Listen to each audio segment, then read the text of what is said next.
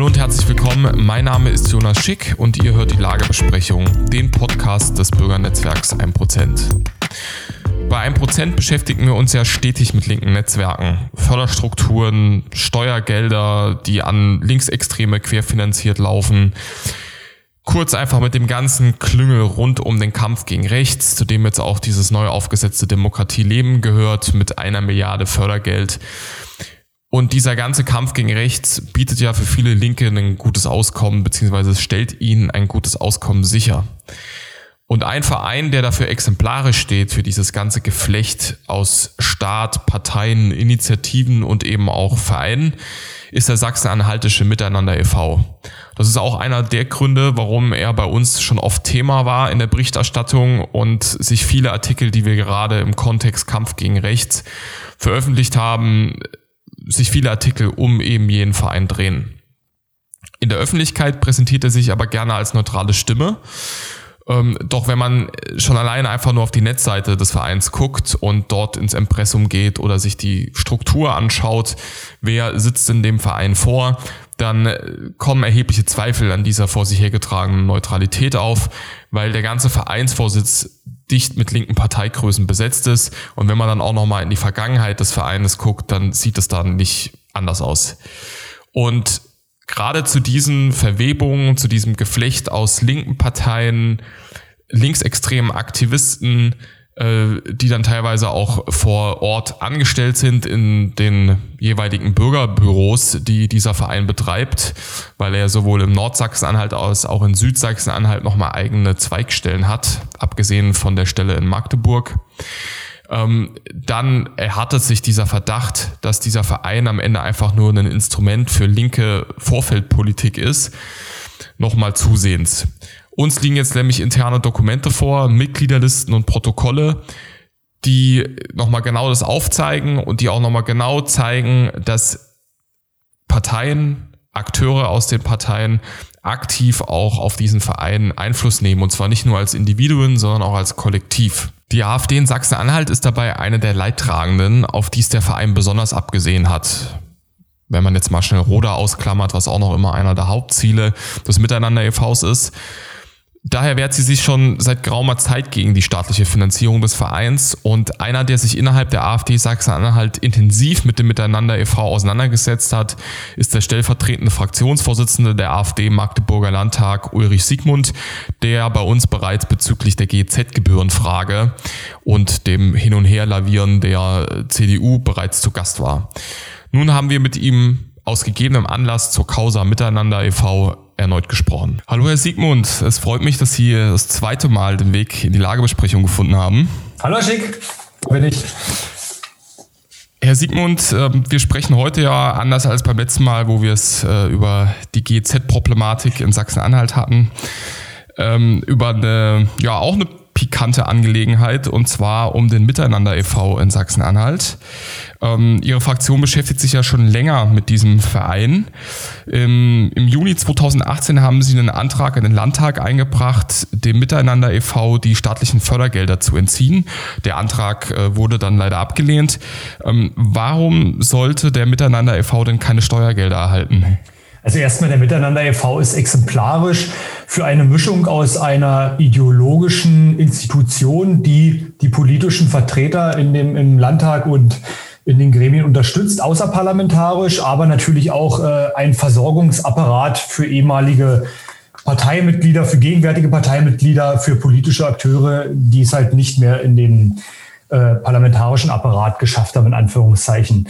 Warum wir aber den Ab den, den Abschaffungsantrag oder den Entziehungsantrag der Mittel gestellt haben. Auch natürlich deshalb, aber primär, weil er ganz einfach seinen Förderzweck nicht mehr nachkommt. Der hat eigentlich seine eigentliche Gründungsidee von 1999 komplett vergessen, komplett vernachlässigt und ist halt zu einem Verein verkommen, in Anführungszeichen, der sich halt ausschließlich äh, nur noch damit beschäftigt, politisch unliebsame Gegner, politisch unliebsame Institutionen, Parteien aufs Korn zu nehmen, zu diskreditieren und äh, dadurch halt einen ideologischen Vorstoß zu leisten. Das möchten wir nicht. Das sind Steuergelder, über die wir sprechen. Das sind Mittel, die der Steuerzahler hart erarbeitet hat, hart erwirtschaftet hat. Das ist un, nicht nur unredlich in unseren Augen, das ist auch ähm, eigentlich nicht zulässig. Deswegen sind wir dagegen vorgegangen, deswegen haben wir diesen Antrag gestellt. Und äh, letzter Satz vielleicht noch, ähm, warum das so ist. Der Verein wurde 1999 gegründet, um sich gegen Rechtsextremismus zu engagieren. Das ist ein relativ klarer Begriff, ein relativ klarer Auftrag. Er ist aber insofern verkommen, indem halt konservative ähm, Akteure jeglicher Art inzwischen in den Fokus gerückt werden. Und das hat mit Rechtsextremismus gar nichts mehr zu tun. Hier geht es um eine ideologische Ausrichtung und deswegen darf dieser Verein keine Fördergelder mehr bekommen. Aber war diese Ausrichtung nicht eigentlich schon in der Gründung angelegt? Also wenn man sich die, die äh, Gründungsdaten anguckt, ähm, nach meinen Informationen wurden die sogar mittlerweile von der Miteinander-Seite gelöscht. Sie waren da mal einsehbar ähm, was auch so ein bisschen äh, ja eine Aussage darüber liefert, wie es dieser Verein mit der Transparenz so hat.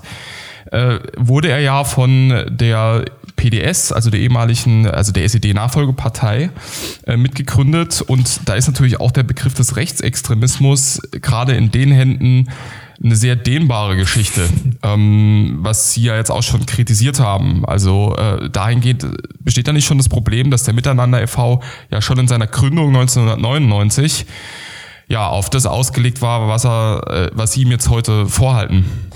Gut, das ist natürlich lange vor unserer Zeit passiert. Ähm, welche Akteure damals genau beteiligt waren, was genau der Gedankengang war, das kann man heute aus unserer Sicht sehr, sehr schwer rekonstruieren. Offiziell war es ja die Antwort auf das Wahlergebnis der DVU damals. Offiziell im Nachgang. Äh, das ist alles schwierig heute zu bewerten. Was uns heute vorliegt, ist die Entwicklung des Vereins. Die haben wir aufgearbeitet. Wir haben eine der größten umfangreichen parlamentarischen großen Anfragen im Landtag von Sachsen-Anhalt gestellt. Wir haben 236 Einzelanfragen zu Miteinander e.V. gestellt und auch teilweise gut beantwortet bekommen, größtenteils aber auch viel Eierei. Das lässt sich bei vielen Anfragen konstatieren. Nichtsdestotrotz konnten wir das, was wir heute argumentativ darstellen, auch damit gut untermauern. Wir können die ganze Mittelverschwendung nachweisen. Wir können die ähm, ganzen Verflechtungen ins Parteienwesen nachweisen. Und aber das ist eigentlich auch das Entscheidende, warum auch die Fördermittel entzogen werden müssen. Wir können nachweisen, dass der Verein über seine Mittel auch mittlerweile extreme Strukturen selbst unterstützt, nämlich linksextreme Strukturen. Das haben wir bewiesen. Wir haben die Verbindung zwischen dem Verein und dem autonomen Zentrum Kim Hubert beispielsweise in Salzwedel dargestellt. Das autonome Zentrum Kim Hubert wird vom Verfassungsschutz überwacht. Äh, dort ist die Rote Hilfe zu Gast. Das ist also ganz klar ein Objekt, was auch vom Innenministerium eigentlich als grundgesetzwidrig, verfassungsrechtswidrig eingestuft wird. Da beispielsweise hat der Miteinander e.V. einen Opferfonds eingerichtet für einen vermeintlichen Angriff, den es mal auf dieses Zentrum gab. Das heißt, hier wird direkt zusammengearbeitet mit linksextremen Strukturen. Da können wir nachher auch nochmal ins Detail gehen, indem wir über einzelne Akteure sprechen. Aber hier bleibt ganz klar zu stehen, diese große Anfrage hat mehrere Angriffspunkte aufgezeigt, äh, wo sich eigentlich jeder logisch äh, auseinandersetzende Mensch zu dem Entschluss kommen müsste, dass dieser Verein auf keinen Fall mehr mit äh, Steuergeldern gefördert werden darf. Nochmal zur Ursprungsfrage. Was damals der Gründungsgedanke war, ist natürlich eine gute, berechtigte Frage. Die entscheidende Situation ist aber für uns, inwieweit wird der Verein heute seinem Gründungsgedanken gerecht und inwieweit sind die Steuermittel hier gerechtfertigt? Und das ist relativ einfach zu beantworten, dass es nicht mehr der Fall ist. Anscheinend äh, muss es die CDU ja auch mal ähnlich gesehen haben, äh, dass dieser Verein nicht aus äh, Steuergeldern zu finanzieren ist. Und zwar wurde nämlich die, die Förderung bei, äh, durch die, die schwarz-gelbe Regierung damals noch äh, gestrichen und wurde dann mhm. ja jetzt anscheinend wieder aufgelegt. Ähm, wo sehen Sie denn da die Beweggründe, dass die CDU äh, erstmal auf die Idee kommt, dass dieser Verein am besten die Mittel entzogen bekommt und dann auf einmal nicht mehr? Und vor allem auch noch gerade vor dem Hinblick, dass die CDU sich naja, über auch gerade über ihre letzte Legislaturperiode, zumindest was Einzelpersonen der Partei anbelangt, jetzt auch gerade nicht unbedingt sehr positiv gegenüber diesem Verein geäußert hat oder beziehungsweise eine Einstellung pflegt. Also es ist mir persönlich ein absolutes Rätsel, inwieweit die CDU hier überhaupt so eine Toleranz gegenüber diesem Verein aufbringt. Die CDU wurde äh, auf einem Blog des Miteinander e.V.s selbst mal in eine Argumentationskette mit Zitat Neonazis und Klerikalfaschisten bezeichnet. Also das ist mir ein ganz großes Rätsel, dass man das toleriert. Wir haben das auch damals in der Debatte mit angesprochen, haben das auch den CDU-Mitgliedern, den CDU-Abgeordneten kommuniziert, ihnen die Augen geöffnet. Es gab auch einen Raunen dann, als ich das damals vorgetragen habe, auch im Parlament. Aber äh, passiert ist eigentlich nur eins, dass dieses Zitat, nachdem wir es ähm, aufgegraben haben, gelöscht wurde. Ansonsten ist nicht viel passiert. Es gab damals äh, im Zuge der öffentlichen Debatte die Aussage des CDU-Generalsekretärs, wenn ich mich richtig erinnere, dass äh, der Verein keine Fördermittel mehr bekommen darf, wenn er so weitermacht als politischer Gegner in Anführungszeichen auch der CDU, was ja an solchen äh, Auszügen deutlich wird, wie ich sie gerade zitiert habe. Aber was ist passiert? Wir haben die Fakten auf den Tisch gelegt. Wir haben äh, der CDU die Situation neutral dargestellt. Sie hätte ihre eigenen Schlüsse daraus ziehen können. Sie hat in der öffentlichen Kommunikation auch eine Ablehnung äh, des Vereins in der Form signalisiert. Und kurz nach dieser Debatte gab es ja die Haushaltsverhandlungen des Landtages, die Haushaltsberatung. Und da hat die CDU schlussendlich sogar einer Mittelerhöhung für den Verein zugestimmt. In dem Fall ging es um Erhöhungen für die Lohnentwicklung bei den Mitarbeitern, nicht um zusätzliche Mittel, aber trotzdem eine Mittelerhöhung. Und das ist das Ende vom Lied. Das ist in meinen Augen absolut schleierhaft, warum sie das gemacht haben. Äh, die kurze Aussetzung äh, der schwarz-gelben Periode spricht eigentlich nur dafür, dass dieser Druck, diesen Verein weiter zu, zu fördern, auszufinanzieren, ganz klar vom Rot-Rot-Grün-Spektrum kommt und kommen muss aber unter der Toleranz der CDU. Das ist mir ein Rätsel, weil ja, wie gesagt, auch politische Gegner jeglichen konservativen Gedankengutes in diesem Verein nicht nur großgezogen werden, sondern auch ideologisch flankiert werden. Und deswegen ist es für mich ein ganz großes Mysterium, warum die CDU hier eigene politische Wettbewerber derart unterstützt. Also äh, Schlussgedanke noch. Meiner Erfahrung nach ist das ein, eine, ein, ein in Koalitionsverhandlungen nach einer Wahl immer ein Mindestpunkt in die Koalitionsverhandlungen seitens äh, der Rot-Grünen. Und äh, ich kann mir vorstellen, dass es so auch wieder bei der letzten Legislatur war. Die möchten diesen Verein, die brauchen diesen Verein. Warum, wissen wir. Da können wir auch gerne noch mal im Detail darauf eingehen. Aber es gehört halt immer zur Verhandlung dazu bei der Regierungsbildung. Und ich vermute, dass die CDU das des Machtgedanken halbers überhaupt eine Regierung bilden zu können, einfach toleriert. Ja, sie zeichnet sich ja in gewisser Art und Weise dadurch aus, über ihre ganze Parteigeschichte hinweg, gerade aus so gesellschaftspolitischen Parametern beziehungsweise so bei solchen Aspekten dann alles immer den Linken zu liefern, äh, hauptsächlich um sich ja die eigene Macht dann zu sichern. Das ist dann einem auch relativ egal, welche Förderstrukturen dann da außen mit irgendwelchen Steuergeldern finanziert werden. Ähm, also es liegt durchaus nahe, wenn man sich mal so diese Geschichte der Partei anguckt. Ähm, aber davon den Bogen schlagend, äh, Sie haben jetzt das Grundargument, was die AfD gegenüber dem Miteinander e.V vorbringt, warum dieser keine Steuergelder mehr erhalten sollte und überhaupt von Fördermitteln ausgeschlossen werden sollte, dass er von, ja, dass er maßgeblich von Parteiinteressen geprägt ist. Woran machen Sie das genau fest? Also es lässt sich ja so ein bisschen erkennen oder wenn man auch auf die Seite des Vereins geht, man sieht, dass da schon starke Querverbindungen zwischen Parteien und diesem Verein existieren, vor allem wenn es um die Besetzung der Vorstandsstellen geht. Hat es solch große Ausmaße, dass das problematisch wird? Also in meinen Augen wird äh, mit dem Verein werden zwei Fliegen auch mit einer Klappe geschlagen. Das habe ich eingangs schon gesagt. Es wird natürlich auf der einen Seite der ideologischen Ausrichtung Vorschub gegeben, indem man außerparlamentarisch diesen Verein nutzt, um ideologische Projekte in die Gesellschaft zu infiltrieren und das halt äh, ideologisch fortzuführen, was man hier vorhat. Und auf der anderen Seite versucht man ehemalige Parteimitglieder, die aus verschiedenen Gründen nicht mehr über Fraktions- oder Parteimittel versorgt werden können, äh, hier unterzubringen.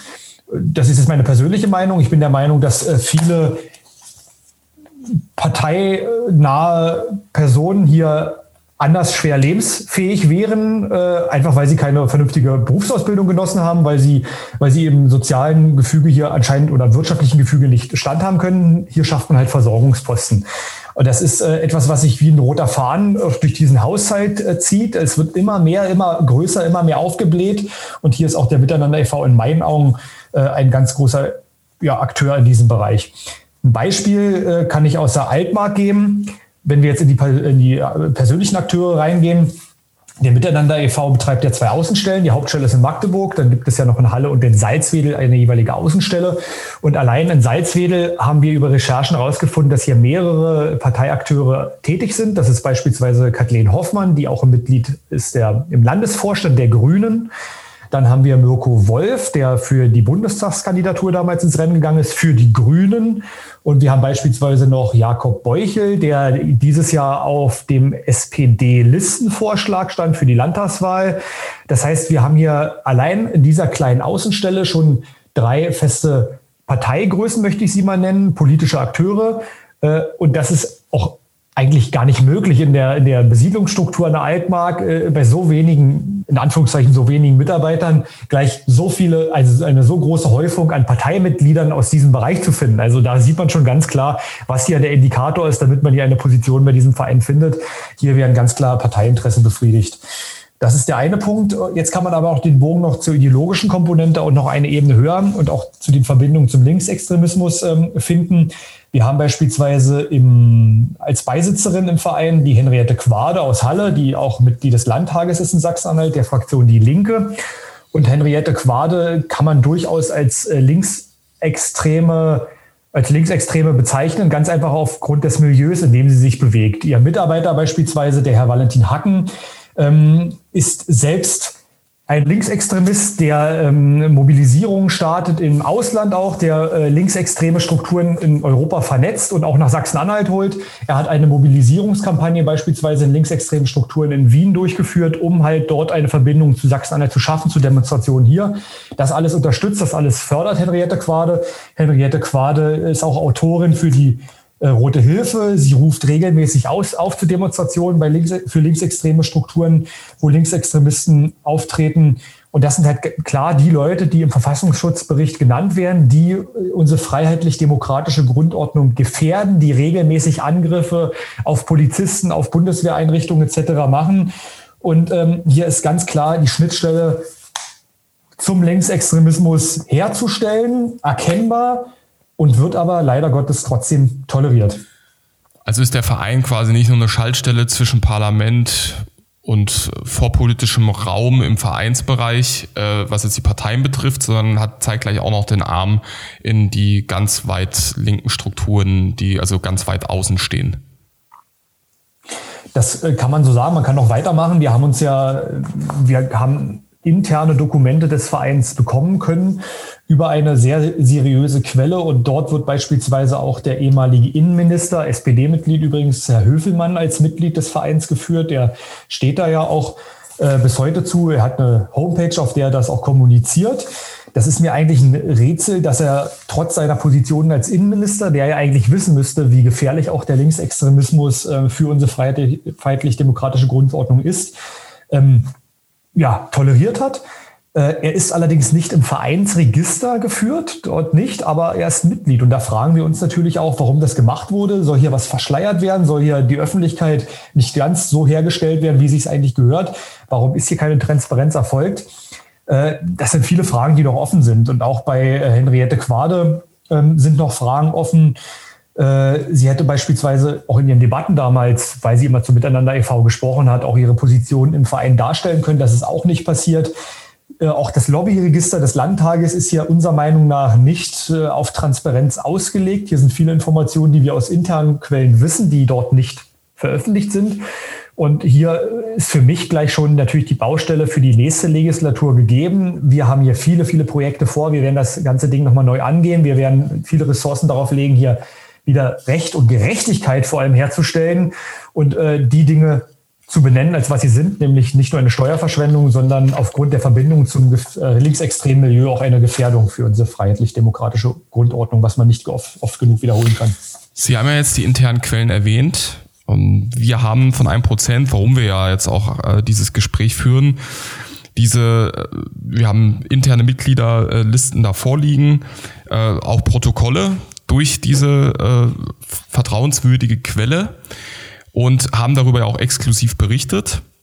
Und mhm. daraus wird ja noch mehr deutlich, dass es ja gar nicht bei Parteien und jetzt auch diesen außerparlamentarischen linksextremen Strukturen aufhört, sondern dass man wirklich das volle Angebot der ja, linken Strukturen vor, vor sich sieht, weil da ist dann noch mit dran beteiligt die Auslandsgesellschaft Sachsen-Anhalt e.V., die auch immer wieder auftaucht. Mhm. Ähm, dann die DGB-Jugend oder DGB allgemein.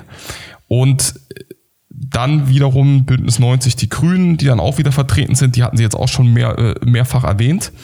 Und das, was man daran sieht, ist, also das, es liest sich einfach wie ein linkes Komplettaufgebot. Also man hat so das Gefühl, wenn man sich diese ganzen Dokumente anschaut oder was dieser Verein auch betreibt, dass man hier eigentlich ein sehr parteiliches, rotes, linkes, naja, man will schon fast sagen, Sturmgeschütz vor sich hat, was äh, unter dem Deckmantel des EVs und so einer Gemeinnützigkeit und auch noch mit so einem Expertenanstrich ähm, was ja gerade jetzt auch auf David Bickrich zutrifft, der auch immer gerne als Experte zu irgendwelchen äh, Rechtsextremismus-Veranstaltungen geladen wird, also wo man dann vor der Gefahr der Rechten warnt.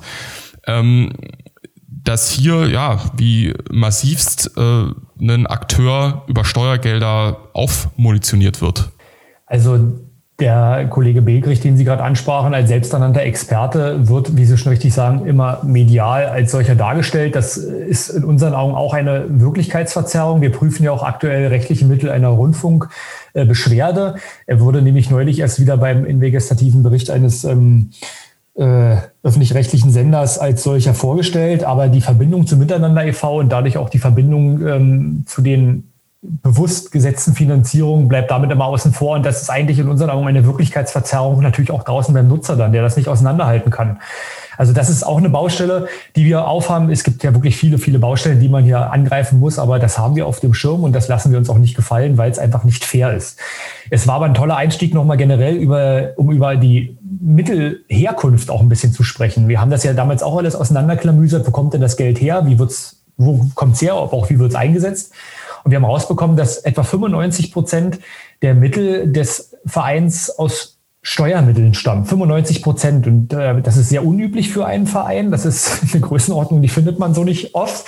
Und hier stellt man, stellen wir uns natürlich ganz klar die Frage, ob man hier auch förmlich, auch rechtlich gesehen noch für einen, einen Verein der Zivilgesellschaft sprechen kann oder ob es ein staatlicher Verein ist bei dieser Größenordnung. Gibt es noch ein paar Mittel aus anderen Quellen, Mitgliedsbeiträge beispielsweise, aber so viele Mitglieder sind es ja nicht, so das auch ein überschaubarer Bereich ist. Äh, wir haben uns die Förderstruktur auch angeschaut. Da gibt es auch noch viele offene Fragen. Wir haben beispielsweise auch als Förderer das US-Generalkonsulat in Leipzig gefunden. Und hier haben wir uns auch gefragt, welches Interesse soll das US-Generalkonsulat in einem anderen Bundesland auch noch an der Förderung dieses Vereins haben? Übrigens ist diese Informationen, kurz nachdem wir sie in die Öffentlichkeit gebracht haben, auch von der Seite des Miteinander e.V.s verschwunden. Wir haben uns noch ein bisschen weiter dann die Ausgabenstrukturen angeguckt. 80 ähm, Prozent des, der Ausgaben des Vereins fließen direkt in Personalausgaben. Und wie man auf solche Summen kommt, das sieht man dann auch, wenn man sich die einzelnen Punkte anschaut. Der Miteinander e.V. teilt seine in Anführungszeichen Arbeit ja in verschiedene Themenbereiche. So gibt es einen Bereich, der nennt sich Eltern- und Rechtsextremismus. Allein das in einen Zusammenhang bringen, halte ich schon für sehr schwierig wenn man das mal so ausformulieren darf. Und diese Stelle beispielsweise wird von einem einzigen Mitarbeiter äh, getätigt, der 25 Wochenstunden dafür eingeteilt ist. Und für 25 Wochenstunden stellt der Verein 46.000 Euro bereit. Das sind äh, 37 Euro ähm, Kosten, die der Verein pro Stunde hat, wenn man diesen Daten, die wir aus der großen Anfrage haben, Vertrauen schenken kann. Und das sind Summen pro Stunde, äh, die sind für uns eigentlich nicht nachvollziehbar und das, das kann man kaum jemandem vermitteln. Wir haben übrigens auch damals rausbekommen, wer diese Stelle äh, annehmen durfte mit diesem fürstlichen Saillet. Und das, das war der Herr Wolf damals, der Mirko Wolf aus, von den Grünen aus, äh, aus Salzwedel. Und hier schlägt sich schon der Bogen auch, äh, in welchen Größenordnungen hier auch Mittel in die äh, Parteimitglieder hier investiert werden, dass einem hier Hören und Sehen vergeht, wenn man wirklich weiß, wo ein anderer Stelle eigentlich dieses Steuergeld fehlt. Ich meine, wir debattieren permanent darüber, dass kein Geld mehr für Spielplätze da ist, Krankenhäuser schließen, Fährverbindungen werden in diesem Land eingestellt. Also das ist äh, jetzt unabhängig von der, dieser ideologischen Sicht einfach auch aus, aus, aus Steuerverschwendungssicht ähm, nicht nachvollziehbar. Und da möchte ich noch mal einen ganz kurzen Bogen auch zu den Inhalten der Arbeit äh, schaffen. Wir haben auch uns die einzelnen Projekte auflisten lassen. Was passiert denn wirklich mit dem Geld? Was wird denn da umgesetzt? Wir haben uns die einzelnen Projekte auch aufführen lassen. Und ein Projekt ist hier uns besonders sauer aufgestoßen. Da wurde beispielsweise im Bildungsministerium eine Schulung durchgeführt vom Verein. Die hatte das Thema Critical Whiteness zum Inhalt. Und Critical Whiteness, wer ein bisschen in der Materie steckt, ist ja die kritische Weißseinsforschung. Das heißt, dass sich hellhäutige Menschen äh, grundsätzlich kritisch mit ihrer eigenen Hautfarbe auseinandersetzen müssen. Unserer Meinung nach eine grundsätzlich rassistische Einstellung, weil allein die Hautfarbe als Indikator hier für eine, eine kritische Einstellung äh, in Betracht zu ziehen, ist purer Rassismus und äh, dass solche Strukturen so gefördert werden, dass das die Arbeitsgrundlage des Vereins ist und äh, die Wahrheit so verdreht wird. Ähm, also es gibt immer mehr Angriffspunkte, um auch diese Gemeinnützigkeit in Frage zu stellen. Aber das Traurige ist, dass halt öffentlich auch über diese Methoden wenig berichtet wird. Und das, da hoffen wir natürlich, dass wir hier zu einem Teil der Wahrheit beigetragen haben. Und das ist erst der Anfang. Da machen wir natürlich noch weiter. Es wird ja noch ein Stückchen mehr brisanter, ähm, abgesehen von den ganzen Sachen, die Sie jetzt äh, auch schon ausgeführt haben.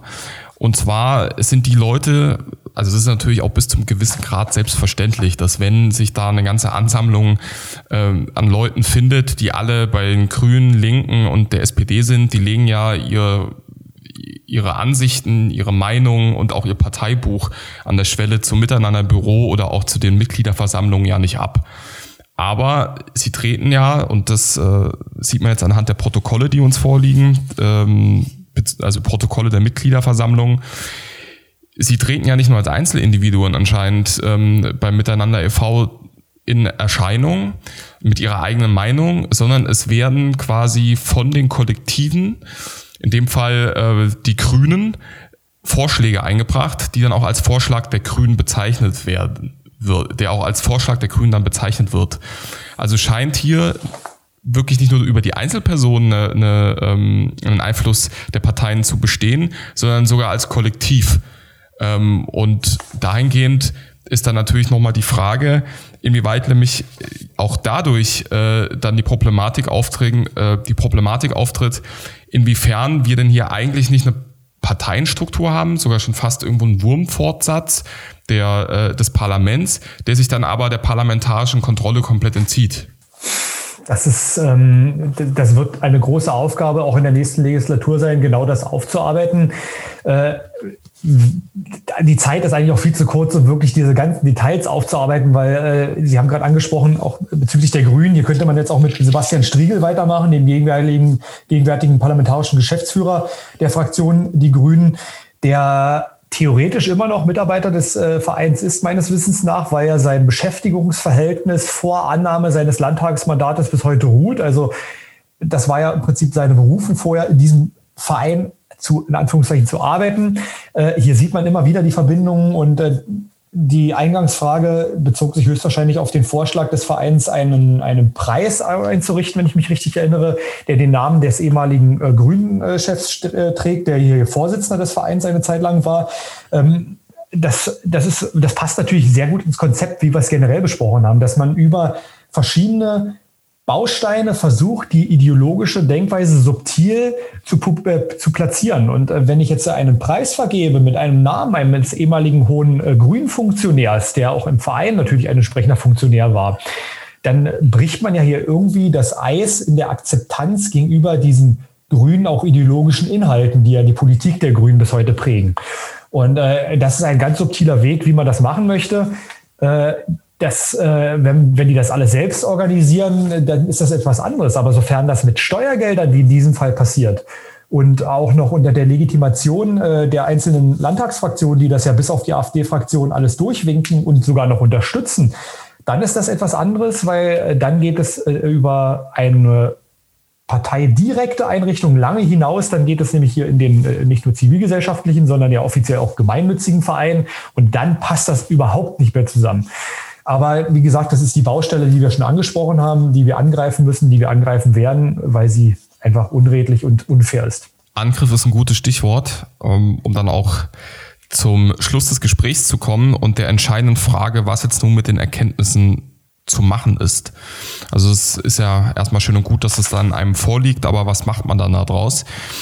Und dahingehend, wie sehen Sie denn die Chance, diesen Fördersumpf denn nun endlich an den Kragen zu gehen. Das hat ja bisher nicht so ganz funktioniert. Man hat natürlich über die Anfragen viel Informationen bekommen. Man konnte Sachen transparenter machen, die ansonsten wahrscheinlich einfach irgendwo im Dunkeln geblieben wären, weil es ansonsten hätte es ja niemand mitgekriegt jetzt ohne AfD-Anfragen oder ohne auch das Bohren von unserer Seite aus ähm, über die Berichterstattung, die wir dann da auch immer über den Miteinander e.V.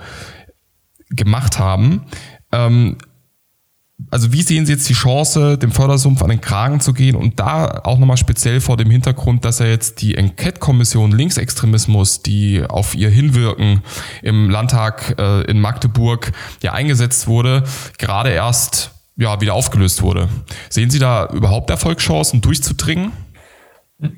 Also ich sehe immer Erfolgschancen und ich bin vor allem auch weiterhin optimistisch. Sonst wäre ich auch völlig falsch an der Stelle, wenn ich mich vergraben würde und sage, das ist alles so, das bleibt alles so. Also das kommt für mich äh, nicht in Frage. Das ist nicht mein Anspruch, Politik zu machen. Ich möchte dieses Land ähm, positiv verändern und deswegen äh, lasse ich mir sowas nicht gefallen. Und äh, für mich geht das immer weiter oder für uns. Und ähm, ich sehe die Chancen tendenziell besser werden, aus einem einfachen Grund, dass wir durch die vielen Informationen, die wir äh, aufarbeiten konnten, auch irgendwo eine Sensibilisierung äh, in der Bevölkerung erstmal wecken konnten. Also in der Vergangenheit war das ja so, dass es bis 2016 überhaupt keine Opposition gab, die diese Prozesse überhaupt mal kritisch hinterfragt hat, überhaupt mal kritisch begleitet hat und das überhaupt mal angesprochen hat, was hier eigentlich los ist dadurch war das halt immer ein, ein, ein, ein, unter dem Radar eine Möglichkeit für diese äh, Person halt weiterzumachen. Und indem jetzt erstmal ein wachsames Auge drauf ist, habe ich den Eindruck, dass wir auch schon viel Schadensbegrenzung betrieben haben.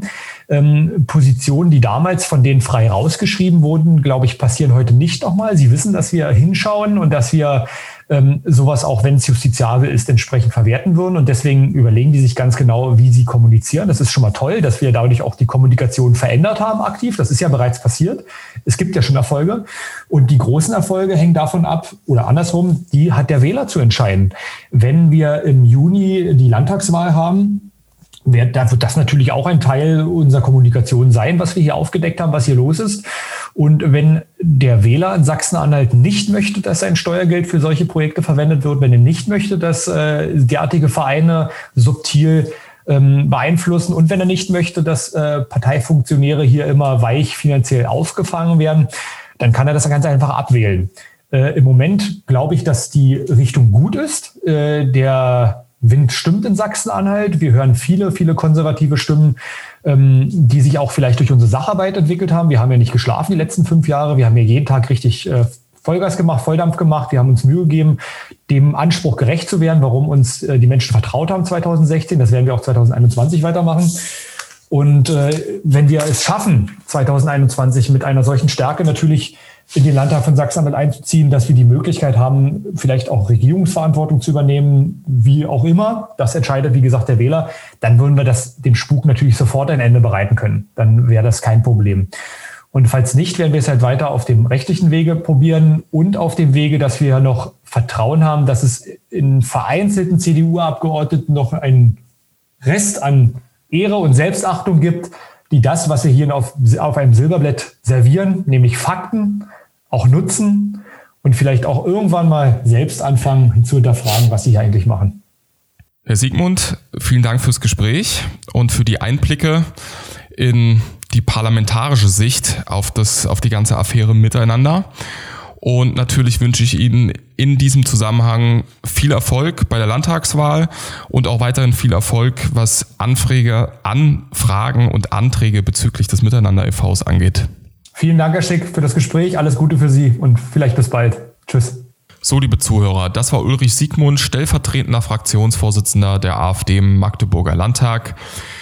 Ich denke, wir konnten einen ganz guten Blick darauf werfen, wie stark denn der Miteinander e.V. mit der Politik verbandelt ist, wie stark er von der Politik auch instrumentalisiert wird und konnten dadurch nochmal ein ausgiebiges Bild davon zeichnen, wie weit und wie tief auch dieser Kampf gegen rechts in den Staat hineingeflossen ist und äh, wie dort dann auch die ganzen Förderstrukturen organisiert sind. Soweit und wir hören uns dann zur nächsten Lagebesprechung.